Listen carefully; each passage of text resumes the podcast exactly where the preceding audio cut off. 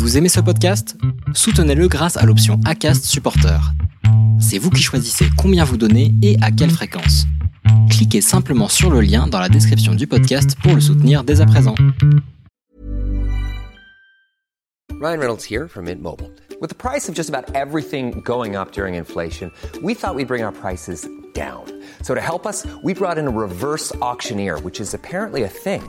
Mint Mobile unlimited premium wireless. Ready to get 30, 30, bit to get 30, bit to get 20, 20, 20, bit to get 20, 20, bit to get 15, 15, 15, 15 just 15 bucks a month.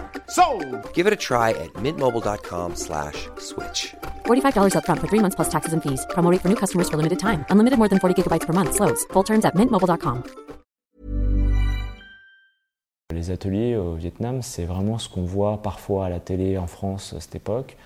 Euh, des gamins qui travaillent euh, 10 heures par jour, des femmes exploitées, euh, des, euh, gens qui n'ont pas de pays, euh, qui, euh, travaillent euh, torse nu, en short, sans claquettes, euh, enfin pieds nus, tout bonnement euh, abominable. Et euh, je me dis, mais euh, euh, à aucun moment j'ai envie de vendre ça en fait. Vous vous apprêtez à écouter la deuxième partie d'un podcast des déviations. Notre média raconte les histoires de celles et ceux qui ont changé de vie. Pour nous suivre et ne rien manquer de nos actualités, nous vous donnons rendez-vous sur notre site et nos réseaux sociaux. Abonnez-vous à notre chaîne YouTube et suivez nos podcasts sur Acast et autres plateformes de streaming. Tout de suite, un nouveau portrait, une nouvelle histoire, une nouvelle déviation. Mon père, en fait, il est parti. euh. D'abord, il est tombé malade. Donc, si tu veux, tu dis bon, mon père est encore là et, euh, j'en profite. La première chose. La deuxième chose, c'est qu'effectivement, ça s'est passé en trois semaines, même pas deux semaines, je crois, je sais plus. Et euh, c'était à, Noël, en fait. C'était juste après Noël. Et puis, il est décédé quasiment ouais, trois semaines plus tard.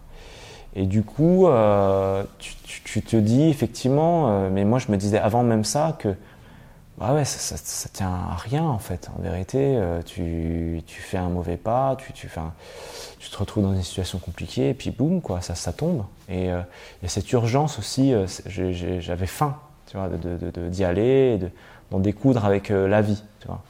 Pas parce qu'elle m'avait pris mon père, mais parce que je- j'avais envie de, de me réaliser, tu vois, personnellement, et de savoir euh, ce qui, de ce qui m'a, qu'est-ce que, qu'est-ce que m'avait laissé mon papa, tu vois, en, en héritage, euh, tu vois, de quel bois, dans quel bois j'ai été taillé, quoi. Culturellement, c'est euh, une famille qui, euh, qui ne dit pas ses sentiments, qui les montre pas ou très peu.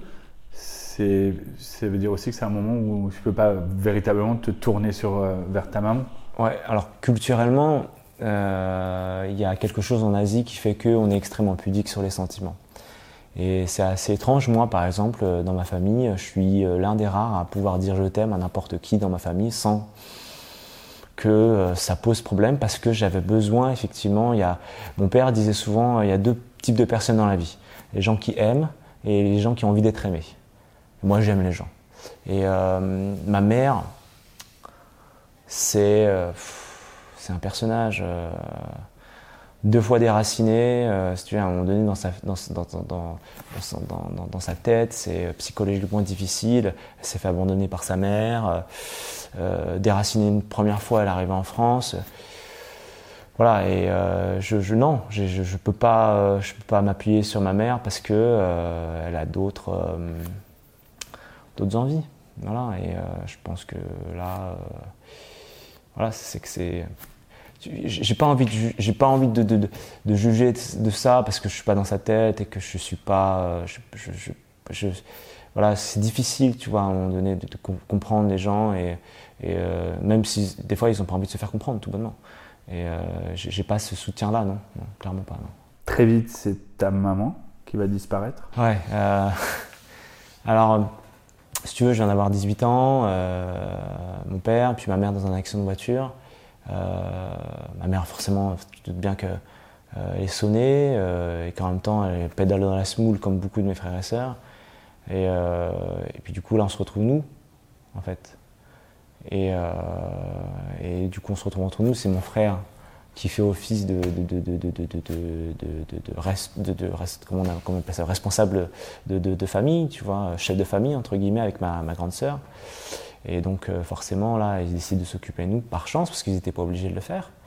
Euh, voilà, euh, je me rappellerai toujours qu'une phrase que mon frère m'a dit Moi, écoutez, moi, je ne cherche pas grand-chose. je suis juste là pour vous donner un toit et vous donner les, armes nécessaires pour. pour lui, les armes nécessaires, c'est avoir ton bac. Si tu veux faire des études supérieures de préférence, ça coûte pas grand-chose, c'est mieux pour moi. Et puis, par contre, ce que je peux faire pour toi, c'est payer ton permis. Donc, en fait, mon frère, il a payé le permis de tout le monde dans ma famille. Tu vois. Euh, ensuite, on est allé à Nancy parce qu'en fait, on a voulu se rapprocher de mes sœurs qui étaient à Nancy. Donc, c'est pour ça qu'on s'est installé à Nancy. Et je commence à bosser. Et on m'embauche effectivement en tant que vendeur pour, euh, pour une marque de jeans très, très, très connue. Et euh, je reste trois ans. puis après, on me débauche pour dans une autre marque, toujours à Nancy cette fois-ci. Et je reste encore trois ans. Et là, donc, tu, tu travailles pour ces marques, trois grandes marques, deux grandes marques très connues à l'international et en France par beaucoup trop de monde. Euh, mais tu as en tête d'avoir ta propre marque. Dès que je commence à travailler euh, pour euh, ces marques de jeans là, le premier salaire que je me fais, je me rappellerai toute ma vie, je dépose le nom de ma marque, donc mon nom de famille en fait DAO, D-A-O.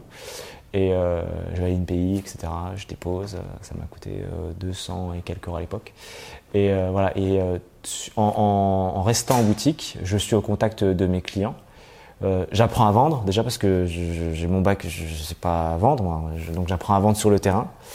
Euh, D'ailleurs, j'ai une anecdote là-dessus. Là. Ma, responsable de Flore à l'époque, euh, elle me dit euh, Tu veux pas retourner faire des études parce que en vente, t'es pas très très bon. Ça, c'était le premier mois. Et le deuxième mois, je deviens premier vendeur. Elle me dit ah, C'est bien et tout, euh, tu t'es réveillé, etc. Je, je sais pas, je suis pas, moi j'ai pas, pas fait plus. On m'a dit juste que j'étais mauvais, donc euh, je, suis devenu bon. Euh, deuxième mois comme ça, le troisième mois comme ça, le quatrième mois comme ça, jusqu'à la fin. Pourquoi, je sais pas vraiment. Donc euh, voilà, peut-être une question d'ego, peut-être une question d'autre chose. Et donc je regarde un petit peu, tu vois, les gens comment ils achètent les produits, les coupes, ce qu'ils aiment. Je fais un peu une étude de marché finalement dans ma tête. Et je reste fixé là-dessus. Et euh, voilà un petit peu. Et après, le cheminement, c'est euh, bah, euh, je quitte mon job. voilà, je dis merci, bon, merci, bonsoir. Et je, commence DAO. Ça, c'est pour le deuxième job, sur la deuxième marque. En fait, tu vas te, nourrir, tu construis tous les contours de DAO dans tes premières expériences professionnelles en tant que salarié. En fait, c'est ce salariat qui va nourrir l'entrepreneur qui est en train de naître et qui va finalement euh, apporter toutes les études qu'une agence conseil t'aurait apporté euh, dans un chemin classique de création d'entreprise. Ce cheminement, en fait, lorsque je suis salarié, euh, je comprends qu'il euh, faut de l'argent pour monter une boîte. Je comprends qu'il y a différents styles de société, différents types de sociétés, pardon, qu'il faut un comptable, qu'il faut un business plan, qu'il faut poser les choses. Voilà, euh, de l'idée de gamin, euh, d'ado, de pré-ado, euh, d'envie de, d'autre chose, et se transforme effectivement en quelque chose de plus qui a trait plus à l'intellect, donc poser les choses et puis écrire les choses surtout, que les gens puissent le comprendre, et, de, vendre ce produit-là, de vendre cette idée-là. Et, du coup, effectivement, je, je, pose tout ça à ce moment-là. voilà, DAO, ça sera tel type de jean, euh, ça sera fait comme ça, euh, euh, de cette façon-là, etc. Et, et, du coup, à ce moment-là, en fait, j'apprends. c'est à ce moment-là, d'ailleurs, j'achète ma première machine à coudre. Hein, et que je commence à faire de la couture, à essayer de faire de la couture normalement. pas à rapiécer des choses, normalement. Euh, en essayant de faire un patron, en comprenant ce que c'est un droit fil. Euh, c'est le sens du tissu dans, lequel tu dois couper ta pièce. Euh, et bon, les, premiers jeans, c'est, je voulais faire un truc hyper compliqué et je commence toujours par le versant le plus, le plus pentu, le plus ardu. Et donc voilà. Et c'est vrai que pour le coup là, c'était extrêmement formateur. Donc tu quittes ce deuxième job et puis en même temps, tu as les origines qui remontent. Euh, tu te dis que tes origines vietnamiennes, le Vietnam, c'est certainement un des plus gros producteurs de jeans au monde aujourd'hui. Euh, tu n'as plus tes parents, Et là, c'est ce voyage au Vietnam où tu te dis, je vais un peu réconcilier tout ça. Et je prends un avion, je vais directement au Vietnam parce que j'ai besoin de comprendre et à la fois ce que je suis en train de faire en France, parce que je me sens un peu étriqué en France, dans le sens où, à l'époque, il y a 10 ans en arrière, euh, n'habitant pas à Paris, euh, t'as pas, euh, pas les matières euh, que tu rêves d'avoir pour faire ton jean. Et pour ça, je me dis, à l'époque sur Internet, c'était pas encore vois, démocratisé de trouver du jean sur Internet, du tissu en tout cas. Donc j'ai besoin de me confronter à cette réalité du terrain aussi, parce que je vendais des jeans en France, mais je voulais savoir comment c'était fabriqué. Je commence à en fabriquer, je me dis, ouais c'est difficile, mais j'aimerais bien voir à quoi ça ressemble une usine. Et, donc effectivement, ça m'a permis en faisant ce voyage de reconnecter parce que j'avais encore de la famille au Vietnam et euh, ça me permet de découvrir euh, comment se sont rencontrés mes parents, comment ils sont arrivés en France, de, enfin, quelle manière ils sont partis et de quelle manière ils sont arrivés, de comprendre euh, la fin de vie de mon papa aussi parce que voilà il a il communiquait beaucoup avec le Vietnam à cette époque-là, enfin beaucoup entre guillemets. Et ça me permet en fait de, tout bonnement de connecter avec euh, moi, en fait, euh, avec euh, qui je suis aussi là-bas, parce que bah, j'ai les cheveux noirs et que bah, euh, j'ai pas choisi, et que du coup, pourquoi j'aime ce genre de choses, pourquoi j'aime ce genre de musique, pourquoi j'aime manger cette nourriture-là, pourquoi euh, j'aime sortir de cette façon, et bien en fait, je, me découvre moi, en fait, je, je me révèle à moi-même à ce moment-là. Et euh, je me dis, euh, bon, bah ok, d'accord, je vois tout ça. Et dans les ateliers, euh, il y a une espèce de déconnexion qui se fait, qui, qui me dit, en fait, les ateliers au Vietnam, c'est vraiment ce qu'on voit parfois à la télé en France à cette époque. Des gamins qui travaillent euh, 10 heures par jour, des femmes exploitées, des, des gens qui n'ont pas de pays, qui, qui travaillent torse nu, en short, sans claquettes, enfin pieds nus, tout bonnement abominable. Je découvre les, ravages du délavage.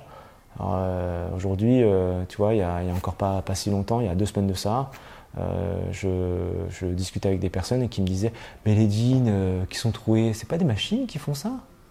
Je dis Ah bah non, toujours pas. C'est toujours des gens en fait qui sont derrière des postes de travail toute la journée, avec des masques, tu sais, des masques chi- chirurgicaux là, ça. Ils poncent des jeans à la Dremet toute la journée et puis ils ont de la poussière partout sur eux.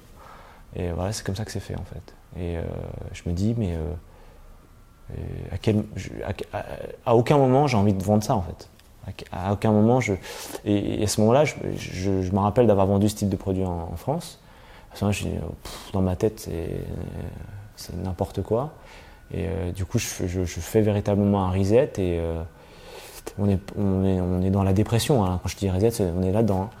Et euh, pendant deux, trois semaines, j'arrive pas à sortir, je pleure tout le temps, euh, c'est, c'est catastrophique. Et euh, mon, oncle, du coup, m'a dit tu, tu, tu, peux pas rester comme ça. Je à un moment donné, tu es là pour faire quelque chose de ta vie et il faut, y aller, quoi. Et donc à ce moment-là, je me reprends et puis du coup, je me dis mais en fait, c'est pas comme ça que j'ai envie de le faire. Passe un an au Vietnam. Il se passe un an, euh, tu vois, j'apprends, euh, je vais d'a- d'atelier en atelier. Et puis je décide de faire autrement, en fait. Là-bas, tu vois aussi euh, les ravages de cette industrie textile et particulièrement du jean sur la nature. C'est-à-dire que les lacs bleus, les rivières bleues, c'est pas du fantasme. Les, euh, il y a un- il y a, il a, il y a, il a quelqu'un au Vietnam quand euh, j'étais là-bas pour, euh, pour pour exprimer les ravages, si tu veux, de, de, de, ce peut être le délavage ou même de la fabrication sur place, qui disait un truc un peu cynique en termes de blague. Pour connaître en fait la couleur euh, de l'année prochaine, il suffit de regarder les étangs qui sont autour des usines de délavage. Et là, tu sais tout de suite. C'est euh, comment dirais-je, c'est même pas, euh, c'est, une blague, c'est pas vraiment drôle finalement quand tu, tu, tu, reprends dans le contexte. eux, ils se, ils se disaient ouais, bah voilà, je sais ce qui va se vendre l'année prochaine en Europe.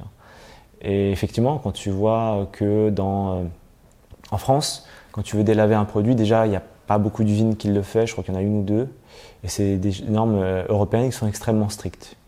Là-bas, euh, c'est un peu le Far West, et tu peux, euh, si tu veux, euh, envoyer du silicone, de la javel, euh, de la teinture sur les vêtements dans des grosses, grosses machines comme ça, et rejeter les eaux usées dans la nature sans problème.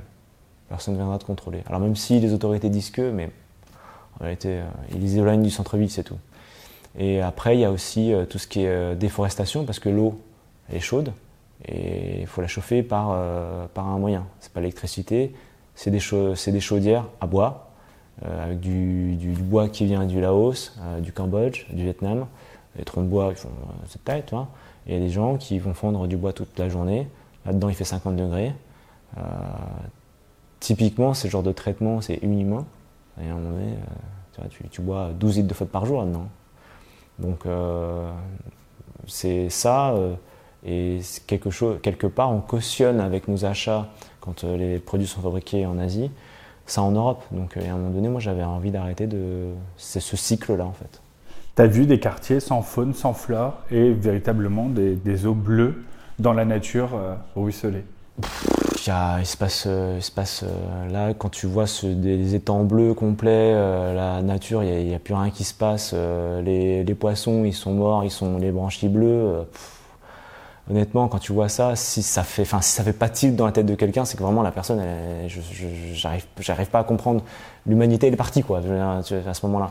Et quand je vois même, tu vois, les, les, hommes, les femmes qui travaillent là-dedans, tu sais, des, t'as des gens qui travaillent, elles, euh, sont euh, pieds nus, euh, les, pi- les, les, les, les pieds dans, des, bassins de, teinture directement à même la peau, sans kit de protection ni rien. Et ils ressortent là-dedans et ils sont bleus du, des- pieds euh, au, au, au genou, quoi. Donc effectivement, ça c'est des choses effectivement qui sont réelles. Euh, c'est pas euh, inventé, c'est pas fantasmé. C'est euh, encore aujourd'hui ça se passe comme ça.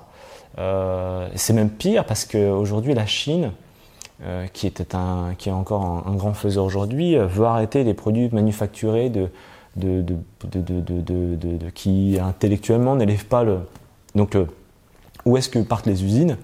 Bah, Plus au sud, donc naturellement Vietnam, Thaïlande, Cambodge, euh, Laos. Donc euh, donc c'est même encore pire parce que du coup c'est on est dans un Eldorado, un, un véritable Far West et ça pop de partout. On peut dire que c'est en Asie que tu rencontres le Made in France? On, on peut dire, on peut dire, je, peux- je peux dire que c'est à ce moment-là que je me dis, euh, plutôt que de le faire au Vietnam dans ces conditions-là, euh, euh, qui sont dans- en fonction des ateliers très aléatoires, que je me dis, j'ai une idée, j'ai ce ce dé- début d'idée où je me dis, euh, je vais peut-être les fabriquer moi ces pantalons. Alors ça paraît dingue, hein, quand même moi qu'aujourd'hui euh, je suis sur cette chaise, je me dis, t'es dingue en fait, t'es taré. Il y a un moment donné, il faut, arrêter de, il faut arrêter de, faut arrêter les substances, monsieur. Et, du coup, euh, voilà, c'est à ce moment-là, je me dis, et j'ai fait des patrons au Vietnam, je me dis, je prends les patrons, et puis, euh, tu sais quoi, on verra bien. Je, rentre du Vietnam en, France, et je m'installe dans, mon, dans un studio d'étudiants à l'époque qui faisait 21 mètres carrés. Et euh, tu me crois ou tu me crois pas, mais j'achète quatre machines sur le bon coin. quatre machines sur le bon coin. Euh, J'avais mes quatre machines, mon clic-clac, dans, donc, dans ce studio. Et je commence à fabriquer des euh, jeans. Ma table de coupe, c'est mon armoire. et, et voilà, je commence à fabriquer des jeans. Même moi-même, je me dis, euh, qu'est-ce que tu es en train de faire? En fait, et à la fin de la journée, effectivement, au début, je fabriquais un jean par jour. hein. Et un jean par jour, à la fin de la journée, je fais, putain, c'est- pas si mal en fait. Et c'est comme ça, effectivement. Pour moi, à l'époque, c'était même pas du Made in France, c'était juste parce que euh, j'avais envie de le faire autrement. Et c'est seulement après où mes, où mes clients me disaient Ah, mais en fait, en plus, tu fabriques en France, c'est super et tout. euh.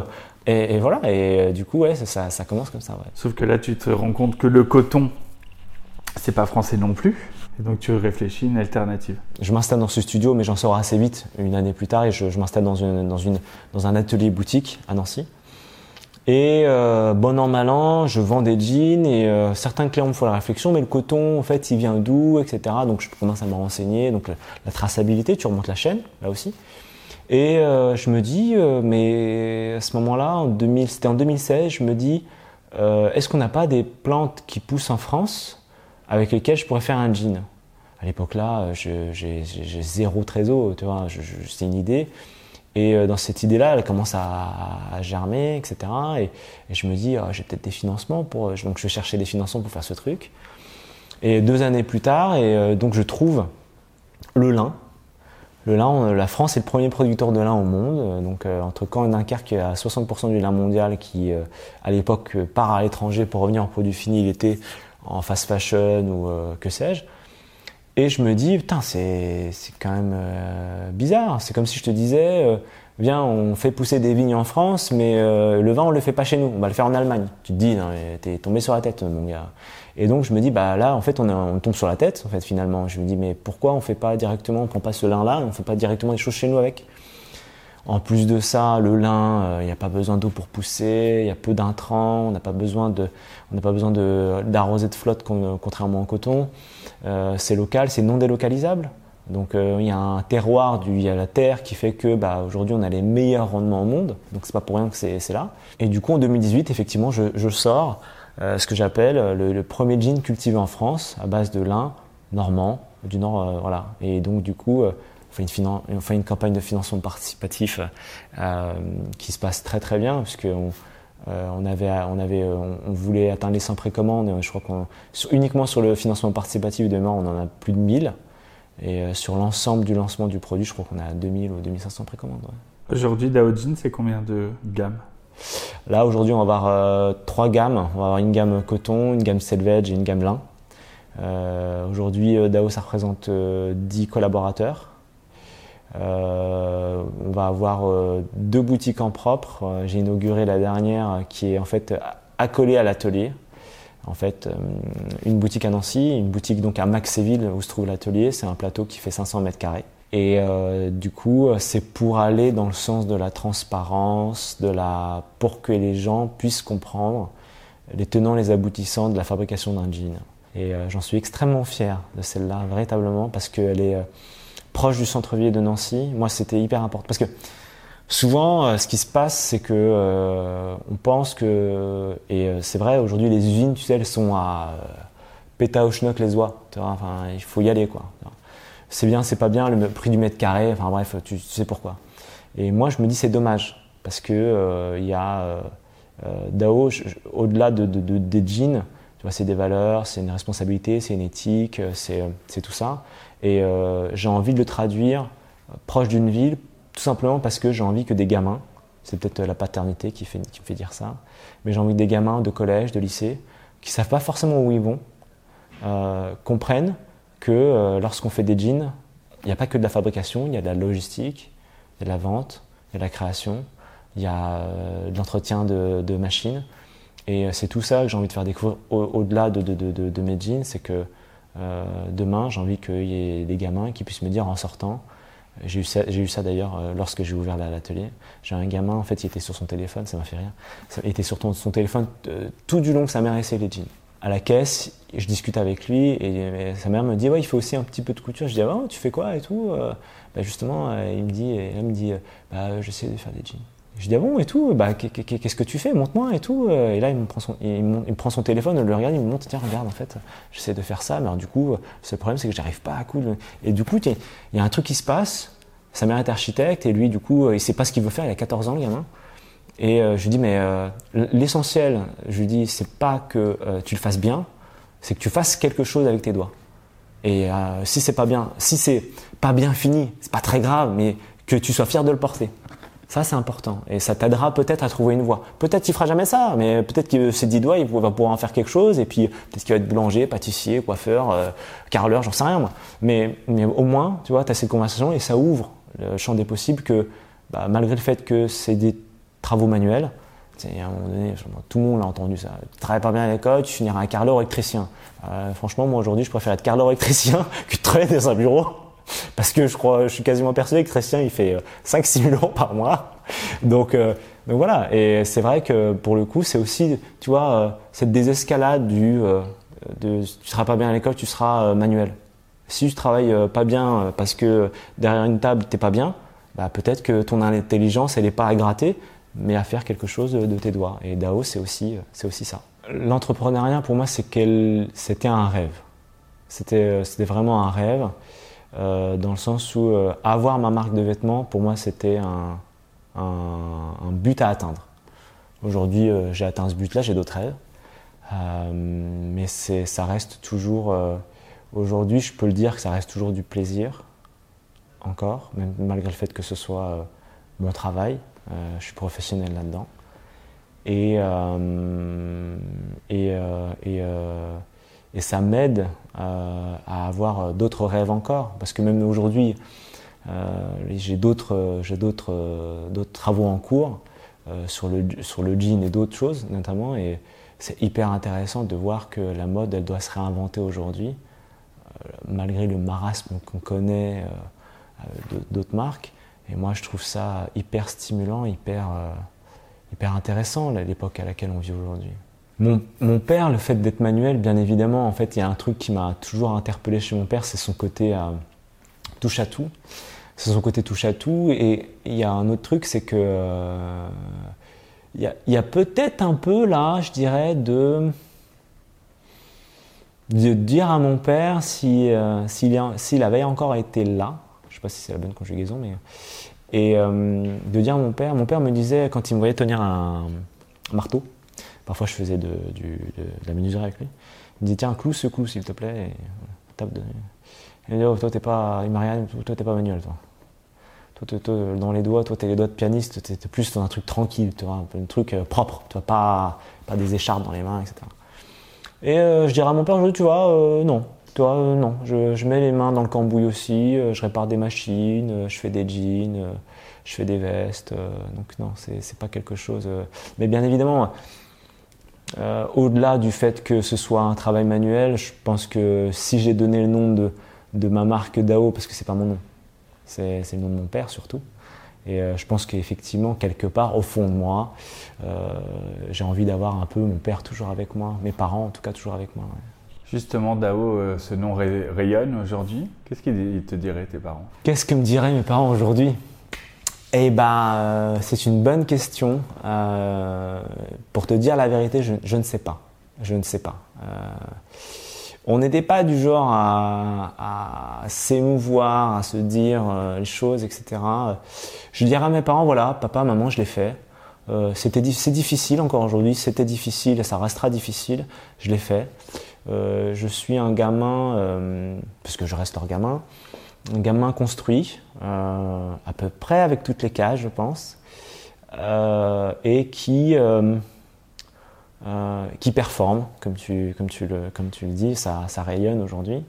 à mon niveau et à, mon, à mon temps, avec voilà, le, le, temps que ça prend, avec la patience et la persévérance que je mets dedans. Qu'est-ce que j'aimerais bien leur dire? Qu'est-ce qu'ils diraient? Moi, j'aimerais bien leur dire, vous voulez pas venir m'aider? C'est la première chose, je pense. Et la deuxième chose, mes parents, ils me diraient, euh, je pense qu'ils me répondraient ça, à cette question. Ils me répondraient, non, tu te débrouilles déjà, je pense, assez bien. Ça suffit. On va te laisser faire ton truc.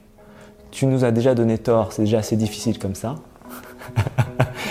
et, euh, euh, je pense que c'est tout. N'hésitez pas à commenter, nous écrire et partager si ce podcast vous a plu. Notre média, vous pouvez le retrouver sur lesdéviations.fr, Facebook, Instagram, LinkedIn, TikTok et YouTube. Nous n'avons qu'une vocation, raconter les histoires des personnes ayant changé de vie. Alors à très vite pour un nouvel épisode.